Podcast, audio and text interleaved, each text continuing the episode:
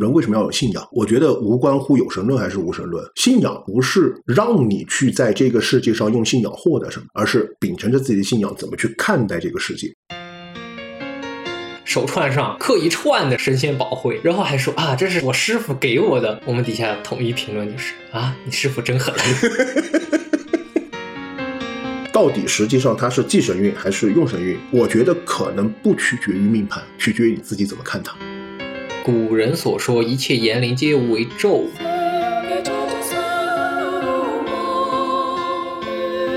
五行铺子卖的是玄学魅力，这是一档玄学科普的播客节目。五金和喵喵道人在节目里和大家一起用易学的眼光品味民俗生活。大家好，我是五金。大家好，我是喵喵道人。节目一开始呢，还是我们的节目惯例，先聊一点灵异小故事。对，那今天跟大家就不分享我们。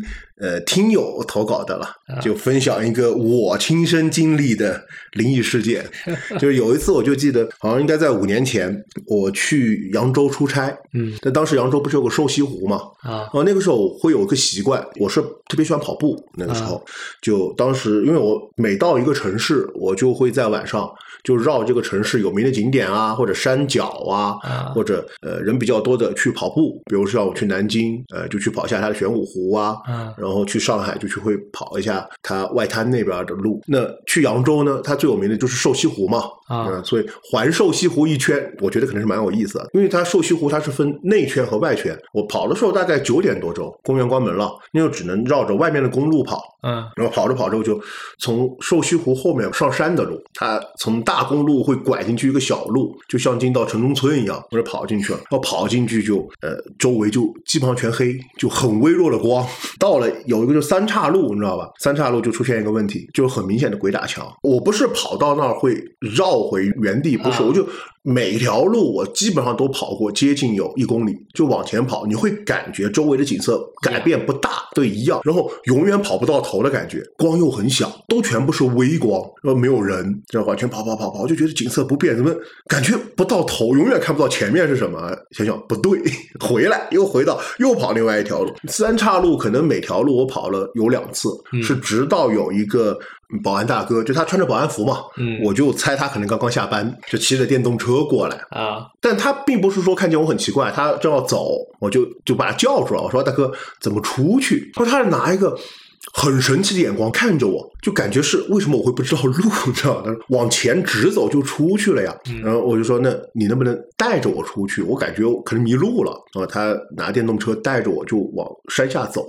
就我觉得他带我走出那条路绝对没有我跑得远，就大概我觉得就是八九百米的样子，就已经看见大路了。然后到了那个路口，他说啊，那你往他问我住哪，我告诉他酒店，他说啊，你往右手边过去就快到酒店了。然后出去一看，其实特别神奇的，如果单纯只是鬼打墙，我觉得可能也是我走错路，因为我下去以后就在那个山脚那儿，嗯，抬头就看见从我那个路下来环抱的是什么？是烈士陵园。其实鬼打墙应该是很多人，我是听过很多人都有经历过的。我是没有经历过，但我的教练，嗯，因为他知道我的身份，有一次出去跑长途，他就给我款起来。然后他说他家是昆阳以晋宁晋城那一块上，那个时候有个老路就在收费路口旁边，那个老路只要一下去就是晋城。然后但是他要来昆阳拉学生嘛。他就是跑出租车的，然后他过来掉，过来掉之后来到那个口，他很熟的，其实就是，然后他就很熟的路，他就问，但是开不出来，嗯，他已经开到了，已经发火，就是说，就老在原地绕圈儿，对，就是开。还是过那个根儿，开还是过那个石墩子，他就知道了不对了，他就下来掉，下来掉之后，他就使那种民间办法，我们就骂，狂骂骂，然后骂了之后又上车，嗯，还是不行，然后又想起人家教的一个很脏的方法，就撒碎，他就真尿尿对，他就真的没办法，他就只能法这样，然后他就尿了一泡，尿了一泡之后，才开了一小会儿，刚好就看见一个老人。就走着过来，他就问某某某某村，因为那个村子就在那个底下。他说某某某某村在哪儿？往哪去？那个老人就像看傻子一样，不是在旁边吗？不 就在下面吗？然后到那个老人一指，他才发现，哎，那个村子就在那儿。到老人都还没指的时候，他都要看不见。然后他就反正这样说的，然后他赶紧开了，开了之后就折头回去睡大觉，不拉了。对，其实关于鬼打墙这个事情，我知道在民俗上的说法，或者说在神秘知识方面的说法，说是这样，因为呃那个地方，比如说不管是因为磁场不对，或者说有怨气啊等等，它并不是说呃让你迷路或者走更多的路，就是你可能在外人看你是在原在原地绕圈，对，只是说我们的认知感觉，我们一直往前走，对对对。但是以道学的角度来说，是两个方面，一可能那个。地方，他是在跟你开玩笑，有地缚灵啊，他就不想让你出去，他就就并不是害你，对，跟你闹着玩，跟你玩。第二个，我是听过很多事，因为他遇难。他亲人亲自显身出来帮忙，因为刚好有些难，就是错过那个时间，你就他就逃过了。其实这个也是呃，我们一直在说呃外应，就是还是回归到之前好几期之前聊过的外应的问题。对，就有些时候我们很着急去做的事情啊，突然一些什么小事儿耽误了，比如说出门的时候发现哎手机没带，钱包没，就见过很多人就很着急，比如说去赶公交车、赶飞机，嗯，然后。出门走好远了，突然发现，哎，身份证没带，骂骂咧咧的回来了，心情就不好了。就是想一想，可能也是一种外因，就让我们去远离一些，就让我们可能错过这个时间，可能中间会有不好的东西。就包括那个一开始，其实我还是挺害怕的。当时挺害怕，但是下来看见烈士陵园的那一刻就不怕了，我就觉得很有意思，你知道吧？因为我相信那个地方是正气浩然的地方，那个地方肯定不会害我，但可能就是跟我开个玩笑，可能就是跟你开个玩笑。所以其实也一样，大家如果碰到了这种，首先不要急，对，你可以站在原地，他肯定会有路过的人，除非你是去了。罕无人质的地方，其实也也不多，在城里面，对，怎么样都会来一个人，你可以让他带你出去。嗯，其实更多的，我们能碰到有怨气的灵啊，我觉得不多，不多，不多，机会很小。这个这个中彩票绝对中一个亿那种，对对对，就相当于转身赶快七星彩一百倍，就很多时候都可能是就像。呃，我们前两期节目不是分享了一个故事嘛？嗯，就我们有个听友朋友，他东西丢了，过两天又在哪儿找到了。第一个可能是自己一个不小心，对，落在哪儿了。第二个可能性就是可能是五方小精灵跟你开个玩笑，拿拿你的东西。其实有时候我们出现这种鬼打墙的事，首先不能怕，因为你怕你气场就乱了，就弱了。真正真可能害你的还不是跟你开玩笑那个地府灵，可能是其他东西，因为你气场弱了呀，你好欺负呀。这种东西真的见到了，最直接的方法就乱骂。第二个就是刚刚小道教了个方法，比较脏的办法，就找个角落尿一下。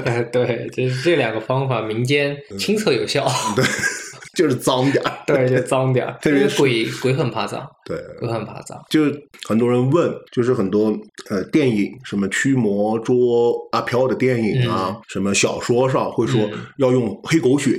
对，很多人说黑狗血是不是很灵，能辟邪？其实不是，黑狗血就是脏，因为黑狗它本来就是智慧之物嘛，再加上血也是两个智慧之物加起来，因为鬼怕它，所以小时候就用黑狗血作为，因为沾着他们对他们很不利。对，所以这个真的会遇到的，我觉得个人觉得也可能不能算我经历的，不能算。特别灵异的事件不害怕，至少是比较有意思。因为当时一开始我就觉得，哎，我是不是撞见啥了？那我又不怕。后面下来看见烈士陵园的时候，就觉得，嗯，这肯定是灵异事件，只是不害怕的灵异事件。那我们今天的灵异小故事就分享到这里，然后就进入我们的正题。因为其实群里边不是有时候一直在聊恐怖电影嘛？对，很多人都是一个特性，就是又怂又爱玩儿有很多人又怕这个，然后又特别喜欢。欢看看恐怖电影，对，就是看恐怖电影有时候跟我们聊灵异故事一样，你看的很开心的时候，然后可能周围也有人会来陪你看。所以我们一般提倡看这种电影的时候，不要一个人在家看，可以多约点朋友一起看，相对来说气场都要强一点。强一点。那就去年很火的两部电影嘛，一部是《咒》，一部是那个呃《双瞳》。嗯，因为我们今天来聊这两部电影的目的，不是因为说，哎，我们再来接着聊灵异故事，或者说聊点害怕的东西，不是，因为这两部电影其实是很多人都在网上都做过解说，然后主要涉及是什么？它里边是穿插了很多的中国的民俗文化、民俗道教文化，特别是像双瞳，它是双瞳。很多那个 UP 主，就 B 站的 UP 主和那个博主都说的，你要没点道教文化的基础，你要不懂点中国民俗，你看不懂双瞳，就顶多就当一个恐怖片或者是惊悚片 还不恐怖的恐怖片 现在比较很多比较流行的电影，我发现都是不见阿飘的恐怖电影，就全程没有阿飘，但是全程都给你制造了阿飘的。环境其实很多，我们中国传统文化当中涉及到阿飘的东西，然后再把这些元素加进去，就让你更恐怖。从内心里面的一个喊。你看，就像咒咒，它很早。他是借鉴了，我记得最早一个不见阿飘，但是全程巨恐怖的电影是美国拍的，叫《女巫布莱尔》。就其实咒的拍摄手法和它整个场景营造跟《女巫布莱尔》特别像，因为《女巫布莱尔》它描述的也是三个还是四个高中生去一个古堡探险，嗯，就拿着摄录机，就是很写实的拍，然后全程你看不见，纪录片了？对，伪纪录片，对你全程看不见一个飘，但是你感觉全程都是飘。这咒也是有这个感觉，就。他也是用这样子的手法去拍摄，对，因为我就想起来中国。呃，晚清的时候，不是当时照相机刚刚流入到 流入到我们国家的时候，当时不是很多老人嘛，民俗里边就觉得不能拍照，拍照会把你的魂摄走。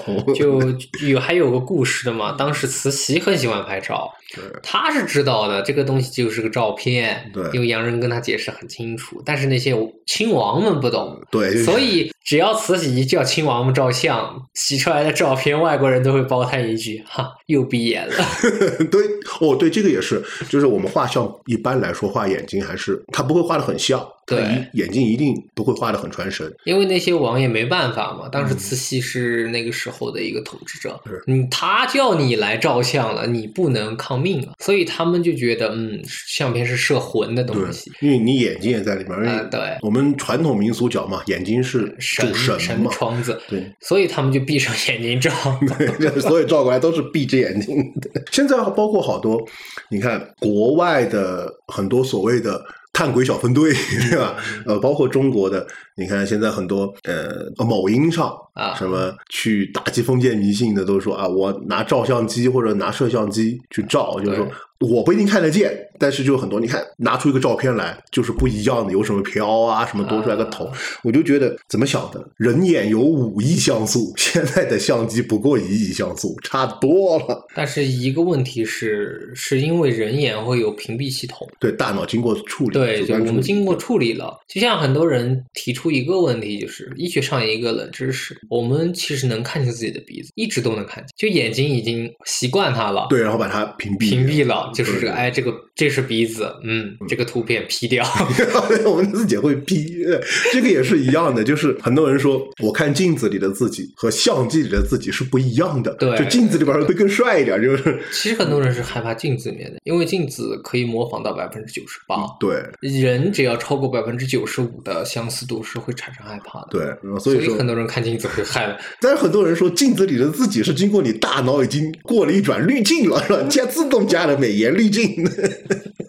但是这个问题也说明一个，就是在很多宗教信仰方面，包括在民俗方面或者玄学方面，有一个大家照相，就很多人游客照嘛，嗯，到了寺庙或者公观里边，就对，就站在神像面前比个耶，然后照一张相。其实这个反而是不太提倡的，不太提倡的，因为你不清楚你能拍到什么东西带回家，对，那个照片到时候洗出来的时候是福是祸，就是真说不定。万一你看见个什么东西，刚好就在你。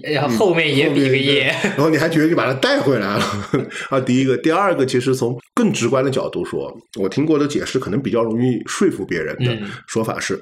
你看神像面前摆的是啥？都是贡品，然后你再把自己摆在神像面前，那你也是贡品。其实看《咒》这部电影，给我印象最深的是什么？是那个手印啊！对，从一开始第一手印咒语，那个女的就让你铭记。对，其实大家就说的这部片子，它你要说恐怖，真不恐怖，就恶心，恶心人，恶心人。就它它有点像下诅咒的感觉，整个。其实有点儿，嗯，因为咒它取名其实就是这个意思，而这个在。古人所说，一切言年龄皆为咒，所以日本人是很奉行言树灵之说的。他是很告诉别人名字。日本人为什么说礼貌的？就是说我能帮我的名字很恭恭敬敬的，或者是我的名片恭恭敬敬的拿给对方，这是很尊重的。对，这是很尊重的，因为他们就是怕的是名字本来就是一个。对，其实中国也是很看重名字的一个民族，对，很看重名字。你像正常，如果呃严格从我们文化传统来说，直呼其名是非常对非常不尊重或者尊敬别人的。正常情况下。其实，呃，我就记得，呃，有人跟我说过一个问题，就是说，你看。日本、韩国，嗯，一定现在比中国更讲文明。我说为啥？他说很简单，韩语里边有敬语，嗯，然后日语里边也有敬语。现在中国话是没有敬语的。我说完全不一样，中国也是有敬语的。中国不只有敬语，它有敬词。对，就比如说我们常说的，一般互相称谓很少说你，你都是对晚辈或者下属用的，平辈都是称您。嗯，然后还有一个大家用的很少，现在都很少去接触，叫贪。嗯，他一个他。字下面一个心字，对，我们称在中国一直称长辈，就背后称长辈，从来不说他，都是贪，这个也是我们的敬语。然后还有一种敬语系统，就是说，呃，中国是就是有两种叫法，平辈之间去姓留名。啊，是不叫姓的，是只叫名字，不会带姓，所以这个也是呃带姓骂人，对对带带姓骂人，对，所以为什么很多人都很奇怪，呃，我们的。呃，姓名学嘛，就起名，起名，很多人说，呃，看天格、地格、总格、人格、外格。那他们问我看什么，我说很简单，第一个我看个总格，就总笔画数，嗯，是吧？第二个就看个人格，人格就是名和就是名名字嘛，两个字的两个总笔画，一个字的一个一个总笔画，然后再看个姓，因为姓是没法改啊，我姓再不吉利 我也得用，所以这个我觉得你呃，很多人说啊，姓名学是日本人发明的，带进中国的，但是我觉得。有一种说法，嗯，我个人觉得是有可能的，就是说为什么我们要去姓留名？原因就是可能性不太吉利，我就不叫。对，就像我听过的，姓吴的很难取名字，为什么？叫什么都不吉利。有用吧，叫无用；长寿吧，叫无长寿。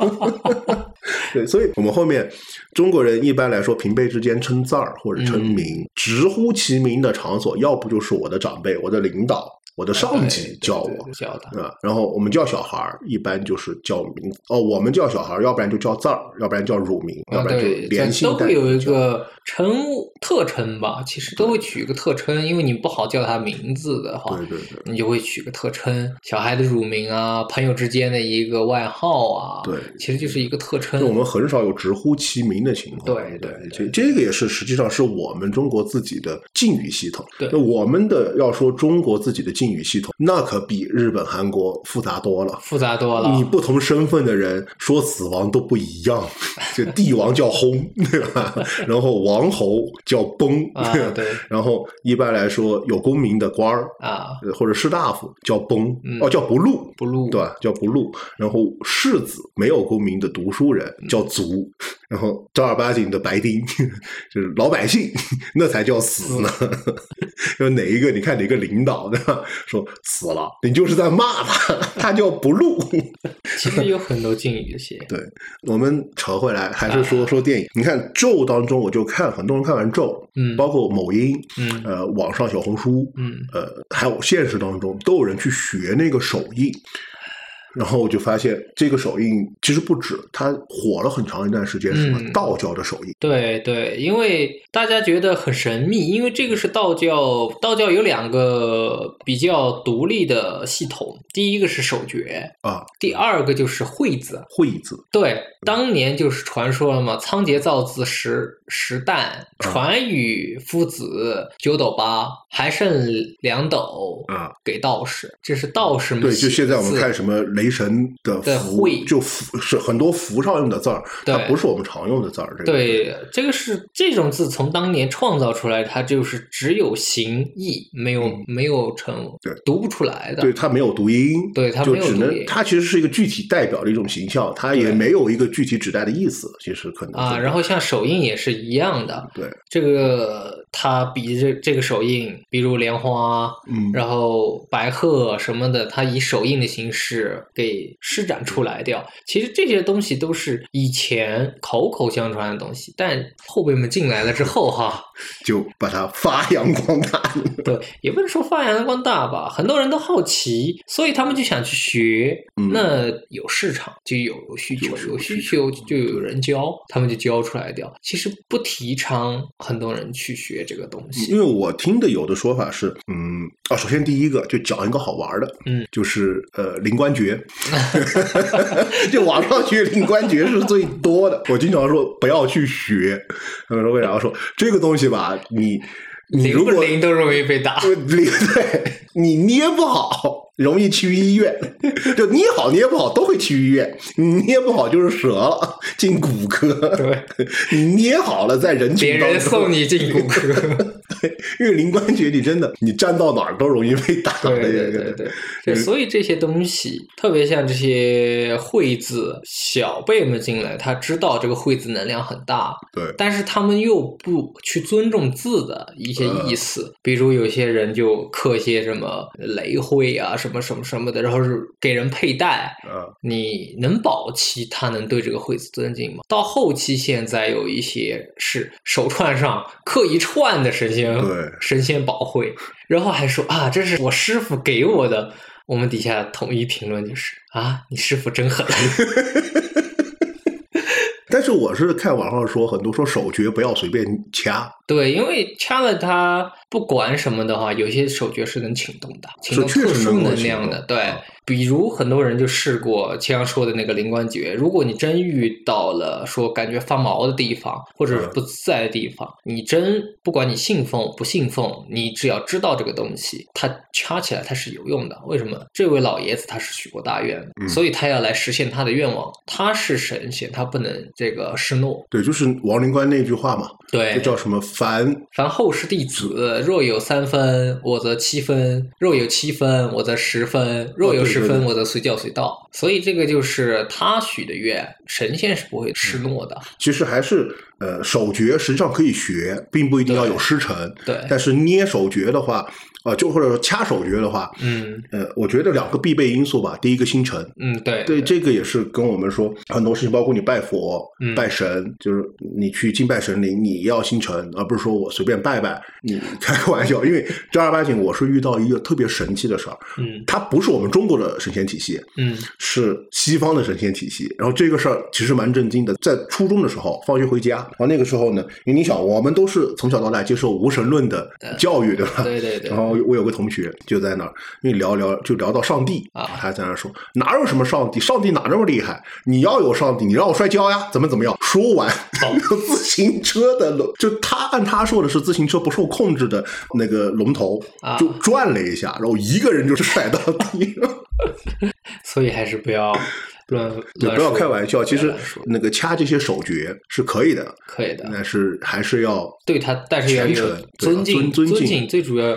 中国从传统到现在都是有说，哪怕说儒教的都有这个敬天法祖。对，你对这些东西，你因为没有办法，你控制不了他们，你只能去尊敬他们，使他们不得伤害于你。这个问题其实还是呃，回归到一个最本质的看法，就是说，我们有时候很多人说中国呃特别实用功利，呃，原因是我们去拜佛也好，拜神也好，是跟神做交易啊，你给我 怎么怎么样，我就给你怎么怎么。但实际上，呃，大家的心里是说，我来叫你帮忙，其实不是，就是说，我们和神灵，它还是一个相对不对等的关系，它在上，我们在下。对，其实我们是，也不是说祈求，是我们许愿或者祈愿你来帮我们，他们来帮是救苍生的一个意思，而不是说你有那么大能量，随叫随到，你掐个手诀，哎，就那你还要去拜他干啥？他拜你，对吧？这个是一个，就很多人觉得。啊，他一定不是随叫随到的一个关系，就包括很多人，呃，在道教也好，佛教也好，做法事，嗯，他就觉得我做了就必须要有效果，这这要有效果，那我就不坐在这儿了，我应该把我的。家里面的痰给清出来，我坐上面。对，这个回归到就是你原来也说过一个问题，就是说你只是给上面打个报告。对我只是写份文书上去，就是领导批不批，这还得看领导的。领导还要看看你的功过，值不值得批。这个也是很多我跟很多朋友解释，我说你现在去公关或者说去呃寺庙做场法事，就相当于你先要办个事儿，你写了一个申请给街道办事处，给政府，政府给不给你？批这个要看他心情，对，要他要看那些你是不是符合这个条例啊？对，然后才能按级批下来吧。你是不是能？你是不是个好人，对吧？有没有违法犯罪记录？违法犯罪记录。所以说这个呢，手诀，因为抖音教这些手诀特别多，灵官诀是最多的。对，我都说不要玩，容易折。对对对，容易劈断了。他们非要说灵官诀，你必须得一只手去掐，两只手没用。但灵官诀。你一只手还真不一定掐得起，真不一定，真不一定。然后还有什么呃六字真言的，就临兵斗者即列阵前行的那个那套手这个出自第一，它出自这个葛洪先师的《抱朴子篇》，他说的是：若后世有人入山，因为当时的道士要进山访道采药，那那个时候不像现在，你你打珍稀保护动物还坐牢，那个时候珍稀保护动物不吃你的算不错了。那豺狼虎豹。嗯，那肯定是要有时候吃人的。那祖师爷们就要保证后世弟子们要得敢呐，对不对？你都不敢进山里，你怎么采药？那就创立了一些法门。嗯，那葛洪先生就说，若是有人要进山采药访道的话，你可以持六字真言，不受这些伤害。六字真言真正传出说有手诀，其实是日本人创，还是日本人创出来？就是手诀是没有的，但是那个六字真言，它对你可以念它。有用，对九字真言它是可以念的，念了之后它是有用的。哪怕说，呃，现在你很多普通人念的话，它可以增加一点体力，比如你要跑步啊，或者是你要搬一些重物，就念一下子，对，它会 它会有一定的增加体力的一个功效。因为你看这套手诀很麻烦，很多说我真的遇到什么危险，我 掐完我就 轰了。对，其实念就行了。然后还有一个就是回到咒里边这个手印，因为现在。说实话，网上的真假难辨，身份真假难辨。他很多教你的很多手诀，第一个，这个手诀是不是这样掐？嗯，还真不一定，有可能会掐错。我觉得掐错还好，因为呃，毕竟如果按照你刚刚讲的这个手诀掐了，有些是有用的。嗯，那谁能保证你学的手诀一定是好的手诀？对对对，万一是像咒里边那样的手诀，你招的是邪神，从开始就恶心你。对呀。就招个不该招的，你还招来送不走。然后像呃咒里边还有一个最明显，就是从开篇一直走到那个电影最后，嗯，就是他的那个符文，那个符啊，因为我也看很多人说啊，那个符文我看着就很不舒服，怎么怎么样。就包括有我又回想到现在，嗯，网上有很多人教化符文啊，因为我知道的呃就是呃蓝 buff 这个身份，他是首先要呃皈依，对吧？皈依完了以后是传渡，我我讲正一啊。不包括，先不说全真，就归佑是传度，传度几年以后才有资格受禄，三年，对你才有资格去画那个符，才能请动，对，请动。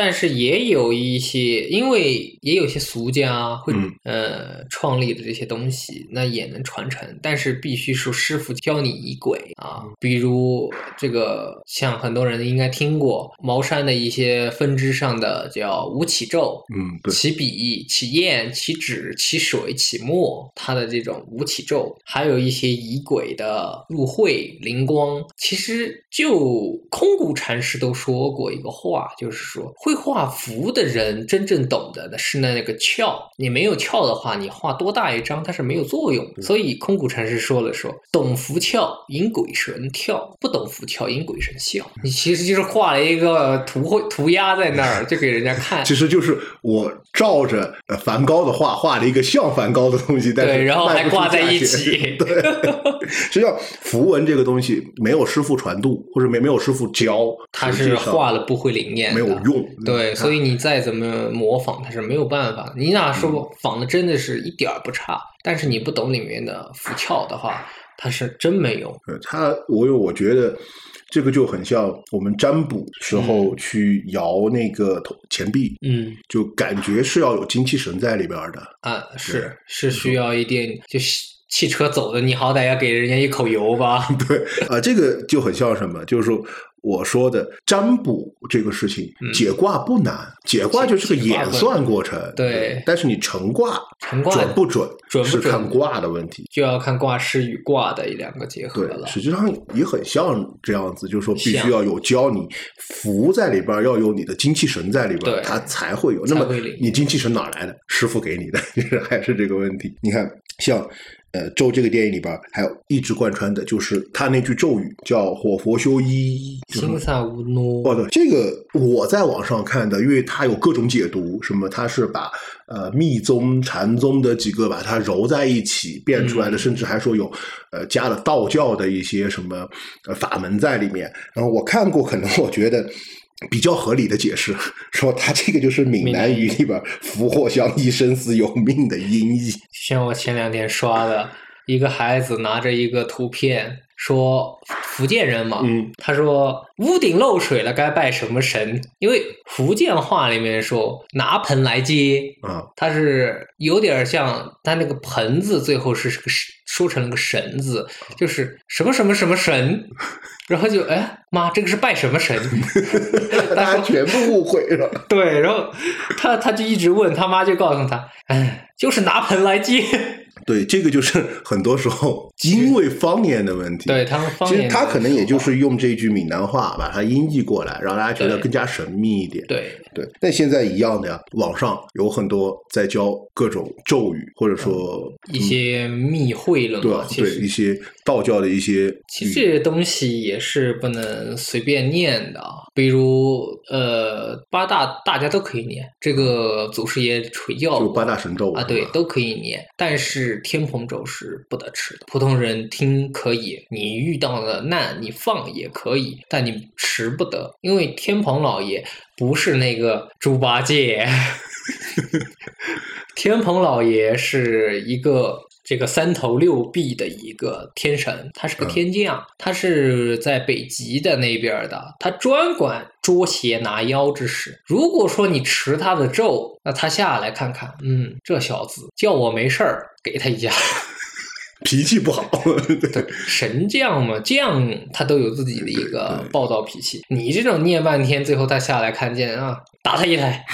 回去还告他的状，对，不要乱念。对，不要乱。我看现在比较流行的是教大家念什么金光咒。嗯，对对，因为很多人就一人之下里面那个，对不对？那个金光附体，还没有那么没有那么夸张。哪怕说你真修持这个法门，在我们门内也是说的是，你可以真的修到让修行人看到你外面有一层啊。但是我拿刀还是噗噗，你脸上还是躺那。对，一样的，对吧？对，但做不到像。义和拳那样念个咒语就刀枪不入，那是神打。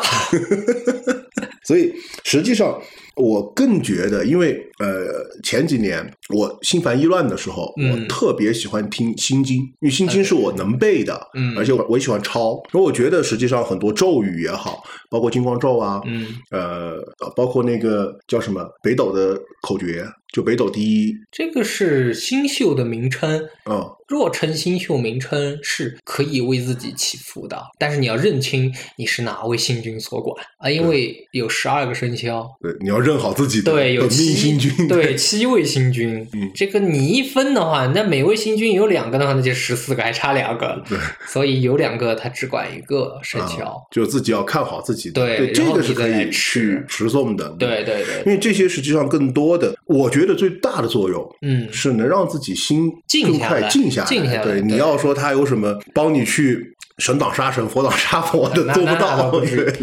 其实很多咒你还不能去这个去给它译过来。比如《心经》最后一句，它是也是有咒的，即说咒业，揭谛揭谛，波罗揭谛，波罗僧揭谛。它是梵音，它是梵音直接过来的。对，如果你真要翻译成中文，他们真翻译过，好大一朵莲花。然后和尚翻译的要要好听点，去吧 去吧，孩子。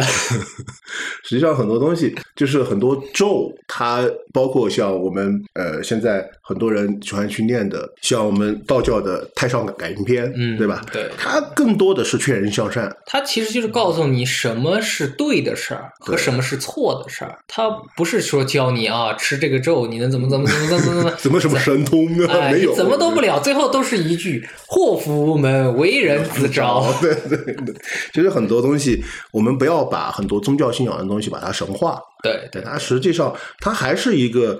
从哲学层面如何去与这个世界相处，或者说怎么看待世界，融洽的去相处于世界。对，因为我们没有办法改变世界的物质，那我们只能改变自己的内心。对，改变内心之后，你从另外一个角度看事情的话，那你就很很好接受它。实际上，中国玄学最终回归到的一个东西，就是怎么样去改变我们自己内心的一些一个环境，对，一个内环境想法啊，一些精神，对，怎么去看待世界，这个也是我们无论是佛教还是道教所一。直提倡的叫修己嘛？对，先修己，后再说，后再渡人，后再说。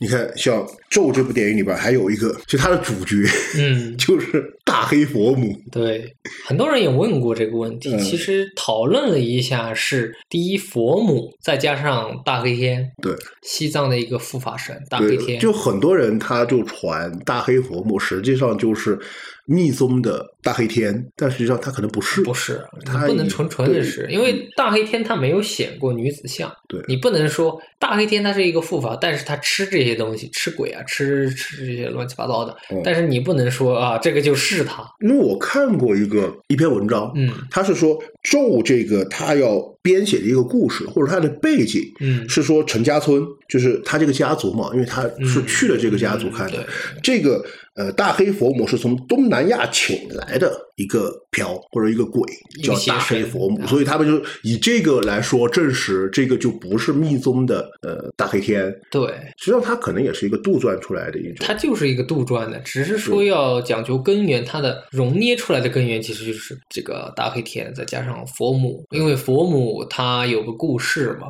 佛教徒知道他释释迦牟尼成道的时候，孔雀来了，孔雀来了之后帮他吃了，吃了之后，释迦牟尼就问他你。要不要让我吐出来？他说不，我肚子饿。因为以前的孔雀是吃人。对，他说我肚子饿，我不管。那释迦牟尼就说，那你就别怪我，我要出来了。然后他就出来了，破开他肚子就出来了。出来了之后，但是又心生怜悯，看他又要死，又帮他医治。医治了之后，他就说，那你能不能能改掉这个恶习，就吃人这个恶习？他说我能改。他说既然你能改。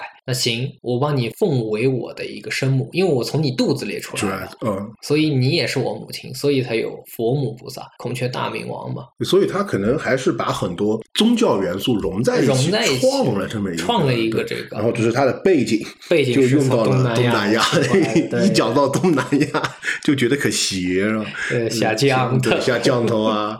前几年特别流行的像养小鬼，对吧？像排音呀、古曼童这些东西，还有那边的。佛牌对，特别邪这个东西，嗯，而且我是知道有很多做生意的，他是特别喜欢养小鬼，因为快啊。对，像呃很多赌场里边也是养养。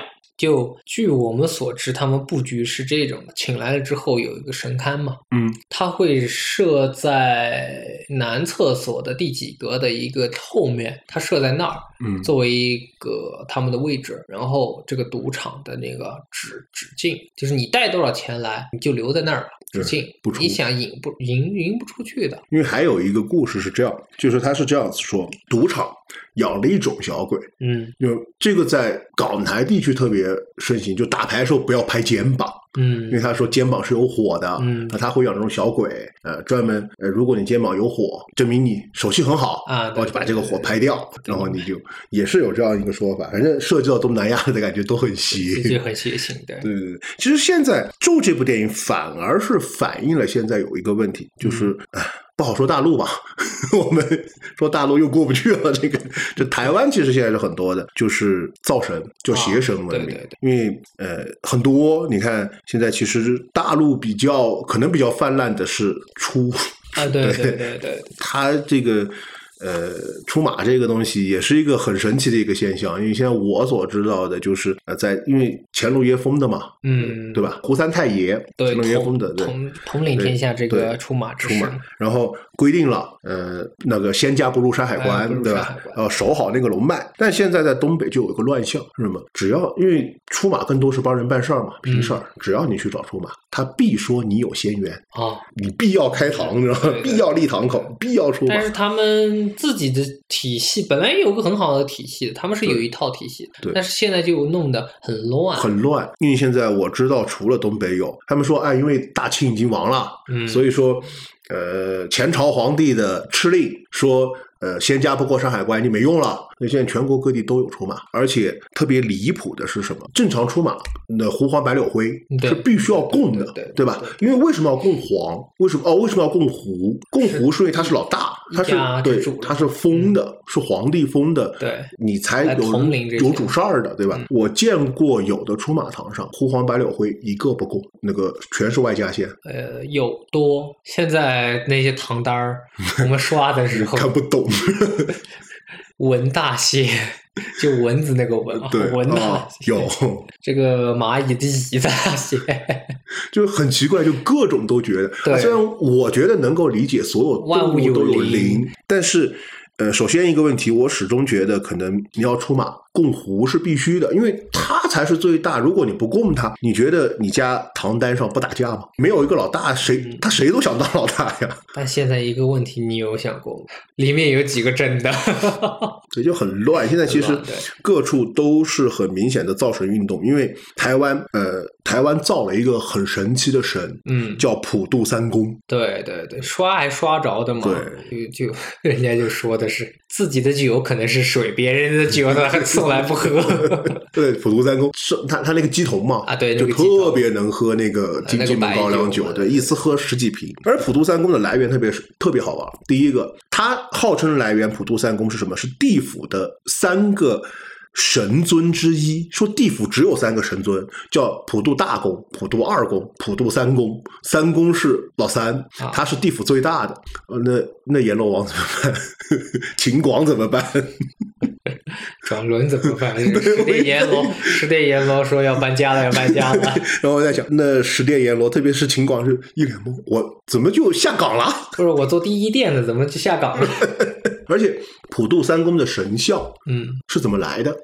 中国的所有的就是所谓的鬼志上，或者说所谓的灵异志上，或者跟仙家有关系的，从来没有写过普什么叫普渡三公。对，那你就不可能做出他的像来。嗯，自古也没有普渡三公的像，对吧？对。然后那个姬童说啊，是因为他做梦梦到了一个普渡三公的像，现造出来的，就以前没有，重新 做了个像出来，说他就叫普渡三公。实际上现在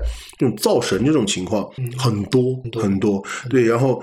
呃，我就突然就想起来，现在所谓的末法时代嘛，莲花生大师说的嘛，莲花生大师说，天上有铁鸟在飞的时候，地上有铁马在跑的时候，就进入了末法时代。呃，我就当时就想起来，那个叫什么和佛陀对话的。波旬，哦，对，波旬跟佛陀对话，当时不是讲了这么一句话嘛，嗯，就是说，呃，我与你作对，你能拿我怎么办？然后那个佛陀就说，那我有万千弟子能传承我的佛法。然后波旬就说，那我的弟子进入佛。佛门，你收不收？佛陀就说：“如果他们一心向佛，一心向善，我也收。”当时波旬就说。那我就让我的弟子进入你的进入你的披上你的衣裳，对，来乱你的教法。对，然后释迦说的是，那那个时候我的弟子将脱去衣裳，穿上便衣，对，进入人间。但就是有一个嘛，其实大家还是没太注意，就是呃，释迦曾说过一个叫本来是白衣讲法啊，因为在他们的教派里面，小沙弥都是要穿有颜色的衣服的嘛，对，所谓的白衣。是以前的居士，嗯啊，叫白衣不得讲法，但是到后面变成白衣不得上座，这个都不论了。里面其中有很多东西乱七八糟的。但据我所知，现在有一个比较大的事，就不能说。对，主持的人他就是白衣，他真正的披上白衣，然后白袈裟，坐在高座上为大众演说经教。对，这个可能就更符合当时佛陀说的嘛。当你的门人啊穿上袈裟进入到我的法门的时候，那我的门人就脱去袈裟，那一样我和你还是一个对立对立的状态，对对。所以实际上这个我每次看到有很多新造的神出来，我就就在回想波旬和佛陀的这段对话。嗯，其实现在很多所谓修行人或者有信仰的人，真的他们已经没有太多的那种很纯真的信仰，很像当时我记得有一个经典上就是提婆达多，就是当时佛陀的那个表哥嘛，嗯，他。呃，想去篡位。对他最早当时我就记得，呃，当时进入佛教的时候，他去找佛陀，就是找找释迦牟尼的时候，说他要拜入门下，要进门，然后佛陀收了他，然后他当时就说了一句话，说呢，从此以后我就是要舍去我的荣华富贵，嗯，和我的所有的一切，呃，但是他补了一句话。就很像现在的一个风气。他说：“但是我呃传传承的这一天，就得到佛陀传承这一天，或或者说佛陀收我的这一天，我要穿上最华丽的袈裟，向世界宣告。”其实当时呃提婆拉多和那个释迦牟尼对话时，我觉得最重要的是在后面这句话，就很像波旬的门人进入到了。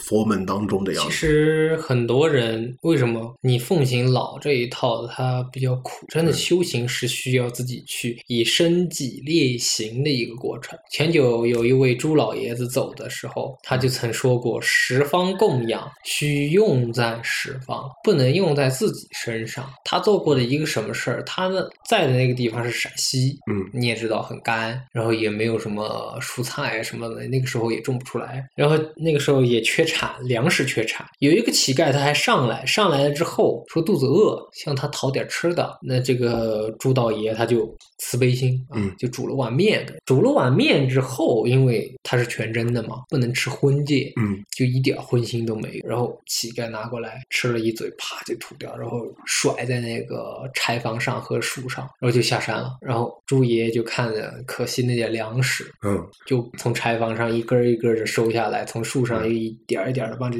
落下来，然后又帮这碗面洗洗，又自己吃下去。这这种有多少人体型练行？就哪怕是虚云老和尚做过一件事情，红薯皮很苦，大家都知道。他有个小的跟班叫孟云，然后孟云在吃红薯的时候就帮皮给剥了，放在那儿，然后虚云老和尚就帮先帮自己的红吃了，然后就看着这个孟云吃，然后孟云吃完了。他刚要裸那个皮去丢的时候，虚云老和尚就挡住他，然后把那些皮捡捡，然后塞嘴里了。那梦云就问他说：“这师傅，这个红薯皮那么苦，你吃它干啥？”就大家的概念都是觉得，对，苦的就不吃了呗。对，这个一点皮也没营养哈，那不吃了呗。那虚云老和尚说：“这个是十方的供养，这点红薯皮虽苦，但是也得给它吃掉。”然后虚云老和尚又拿来自己里面塞了吃下。你说现在又有多少人做到这个？很难。对，实际上回归到一个节目刚刚开始。讲的一个问题，人为什么要有信仰？我觉得无关乎有神论还是无神论，它回归到一个问题：信仰不是让你去在这个世界上用信仰获得什么，而是秉承着自己的信仰怎么去看待这个世界。因为讲到这个，其实我觉得《咒》这部电影里边有两个镜头，嗯，就是。感觉是挺落寞的一个镜头，一个就是当时不是那个小姑娘带着女主进到他们应该是叫祭，哎，怎么叫祠堂还是什么样进去的时候，就供那个小女孩的那个背对着，当时镜头是打在了那个天花板上，嗯，当时就是。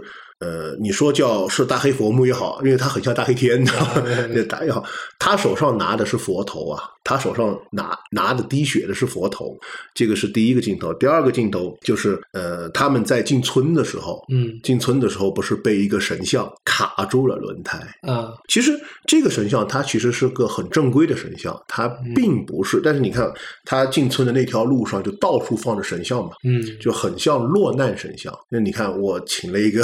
邪神进来，我就把这些神像就全部很多。现在就神，中国是一个真不否认是一个叫实用主义。对你有用，我就供你。哎，我就供你。你没用，你自身都难保。就很多就没有想好。其实丢弃最多的是哪两个神？一个是财神，我供你一年，我还破财了，丢了，丢了。另外一个就是观音，因为观音他也有自己的一个信仰啊，已经成为一个体系了。对有很多人，不管他信佛不信佛，他信教不信教，他就觉得哎呀，家里面摆一个观音比较平平安安的。但是因为各种原因，然后就丢弃掉。其实见了很多，很多人就说：“你看看你们信仰的，你神仙连自己都自保不了，你还保佑人。”所以，但是。这个问题就是还是怎么说呢？信仰不是因为我信你，你要给我好处，对，而是因为我秉承着这个精神去看待一个怎样的世界。我秉承着你留下来的精神，对，去奉行我所要做的事情。对，信仰不能给你带来什么，就像那个呃那一部一部动漫，嗯，一个彼岸花的那个好人生彼岸花，但是一生一有彼岸花，那个村子里面就要有灾难。那个其实里面那个就说的很好，信仰不救谁，救的是你自己，你自己救的自己。对，因为信仰真的不能给你带来什么东西，不要学的说哦能大富大贵，能什怎么怎么，信仰能给你带来的是你的心安。对，其实这个也是回归到我一直在去呃思考和探讨的一个问题，嗯，就是学命理的意义在哪里？呃，很多事情虽然我说你调整性格、改变习惯，你可能没有这个结果，但是很多人都会问我一个问题：说命是不是定的？我说可能是定的，因为不然为什么我们能算能算得准？对吧？那可能是定的，但是怎么办？我就在想，呃，如果我们只是知道命的结果，那大家都不用活，对，没有意义。就我为什么要知道我一年后会怎么样？这个也是回归到我们《易经》上说的那句话，叫“善易者不卜”。不是因为我学通《易经》了，我觉得我看透世间因果或者看透发展，我不补，而是会慢慢回归到一个问题：我们没有必要去算。对，其实我支持，也就是天定人为理。这个命数这个东西，它是一个数数，是一个规律，是一个能计算的东西。但是运是由人在推动，就像一个轮盘一样的。命运，命运，很多人就帮命运比成一个轮轮子。你在推动轮子的时候，没有办法去计算你推多少下和你用的力量和能往左边推还是往右边推，这个是你能改变的东西。对，而不要就觉得它就是一个轨道。对，这个也是呃，有的人看到自己往后十年。或者二十年都是好运，嗯，会很开心。有的人看到自己往后十年、二十年都是忌神运，就很难过。这个回归到一个问题：到底实际上它是忌神运还是用神运？我觉得可能不取决于命盘，取决于你自己怎么看它。对，因为它世间万物以道学理论来说，无有善恶美好，你怎么去看它，它就会有不同变化。你经历的世界一定是只是你眼中的世界，它没有绝对的坏，也没有绝对的好。对，就像呃有一句话嘛。就很俗，也很用的很多，用烂的一句话，就是一个乐观主义者和一个悲观主义者看见一半水杯，就是水杯里边只有一半水的时候，嗯，悲观主义者会觉得只剩一半了，乐观主义者会觉得还有一半。其实对这个世界。呃，走寄生运，你可能会很辛苦，但是如果你把这份辛苦变为一种自我的经济，你会有很多的成长，有很强的成长，精力才会长大。对，呃，走用神运的，如果你躺倒不动，你也没有什么多大的用神帮你，你也得自己去努力。神也没有办法说去帮你。就以前有一个故事，就有一个。懒人他就劈了一下，人家给他劈的时候就说“福禄寿三全”啊，他就想“福禄寿三全”了，那我躺着吧，反正我福禄寿三全。好，二十三岁饿死在府里面了，下去的时候他就向阎罗天子告状：“我命中本应福禄寿三全，为什么我饿死在福里面？”然后他就说：“嗯，你不要急，我帮这个福禄寿三星掉下来给你说说，问一下，对，给你问一下。然后福星就掉下来，福星掉下来之后，就他就问他：我不是有福气吗？他说你有福气啊。他说那我福气在哪？他说我每天早上都在你门口摆一锭金子，你不出来拿，还有什么办法？对，没有办法。好，对，他说那我饶过你了。陆星过来，然后陆星又过来了。陆星过来掉，他就说：那我命中不是有官禄吗？那我的官嘞？他说每年我都给你留一个状元，你不去考，那我也没办法呀。好，他说我也放过你了，寿星，我本应该是活到九十多岁、一百多岁，为什么啊？我二十三岁就饿死了。他说你都没吃的，你让我怎么让你长寿呢？我总不能给你打个吊瓶儿吧？对，所以这些东西就是看人怎么去想。好，我们回归正题，嗯，就还是讲回咒这个电影，不然又拉很长，然后时长大家又觉得，其实咒很多人看这个电影的时候，呃，会害怕。他害怕的点不是场景害怕，就咒的场景真不害怕。他们就说，就是那个恶心人的劲，那个劲儿，恶心那个那个符号，大家看又让你跟着念，对那个然后那个跟着念咒语，那个镜头包括手势，他们就总觉得。那个有的人会问我，嗯，就说你看完以后不会有什么不好的吧？因为毕竟我看那个咒很长时间，他因为开头不是说让你盯着五秒钟，对，然后让你跟着念几遍，是不是？是不是？其实不要害怕，为什么？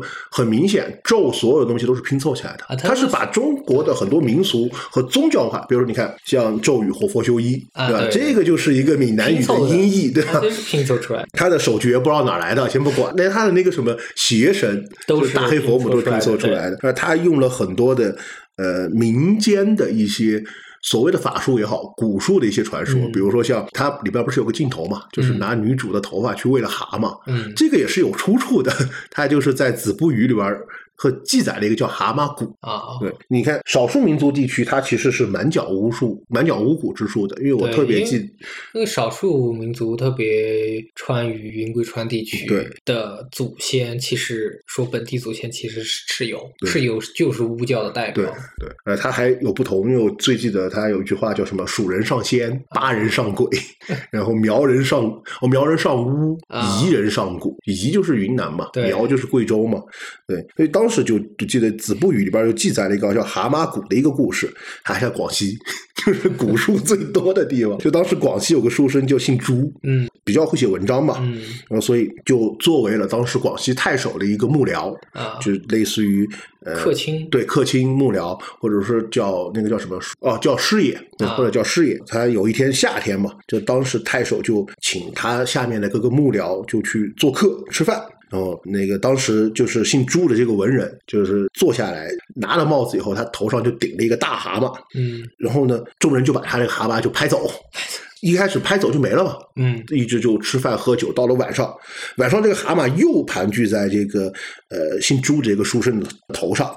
然后嗯，大家又把他拍走了。然后拍走呢，然后。蛤蟆又又不见了，嗯，然后到了晚上，那个姓朱的书生喝完酒回到家呢，就觉得头上特别痒，就越抓越痒，越抓越痒，就是在抓头的时候，就头头发就开始往下掉，一层一层往下掉。到了第二天早上呢，头上就起了一个肉瘤，呃，然后这个肉肉瘤一碰就破，然后相当于肉瘤里边蹲了一个大蛤蟆。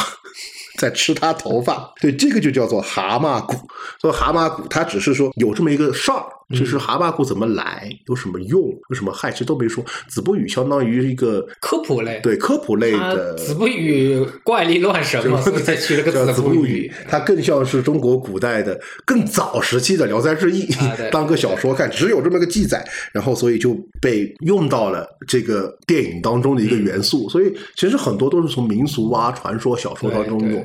但实际上，民间会有真真正的一些让人中邪中蛊的方法。我们前几期聊的西南古王的四个老婆，对吧？对，会有。其实土家、苗，然后白族，对，少数民族都有啊，纳西族啊、哈尼族、壮族都有类似的记载。对，其实。他们都是很多，就是已经不传承了。为什么？第一，没有太大的一个应用，这个东西不能说在你说我恨你哈，打一弹这个这，这也不能。二，其实修炼这些是有代价的。有种人，他们叫蛊婆，嗯，为什么叫蛊婆？是因为你不管多美丽的女子，你去修炼这个东西，都会形体丑陋啊，背佝偻，双手粗糙，犹如树枝，那指甲就像那种，哎，那种老巫婆，就是那种。然后他还要放蛊，他他为什么不讨人厌的原因就是他要放蛊，蛊虫在他身上自己身上养，要自养嘛？对他就要放出去，放出去就要害人，所以很多人不愿意接近他，不想接近他。就很多故事，以前的很多故事就是被蛊婆，特别小孩子嘛，好骗，拿个糖，然后就往人家摸了一下手，中毒疮痍。对，以现在西医角度，可能说那个。那个传染病，对指甲里面，对指甲里面有有这些细菌啊。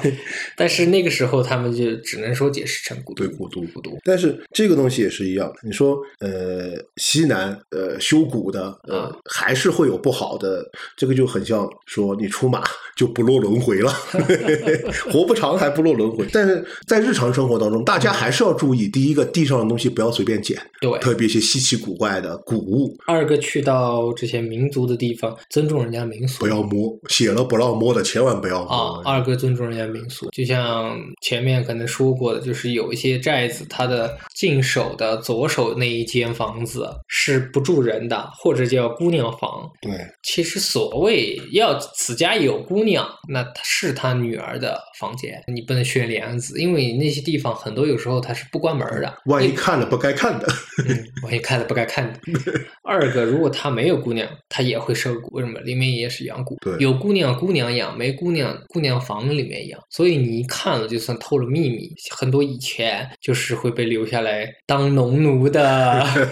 你以为到云南不是 上门女婿？说旅游对导游会说：“哎，你在云南怎么怎么样，把你留下来当上门女婿？”不是，你可能就变成被养的那个蛊的那一个。其实也是一个少数民族地区呢。第一个，不要乱捡东西。对。第二个，真的写了不让去的地方，呃，最好不要就不要去了。对你不要以为你真的是呃什么呃什么胆大小分队，然后再招些什么不好的东西。然后呢，有些东西尽量少摸，特别是一些奇形怪状、你没看过的东西，不要摸，不要摸。对，虽然说不多，但是不代表保不齐，保不齐。今天的节目我们就分享到这里，啊，大家拜拜，大家拜拜。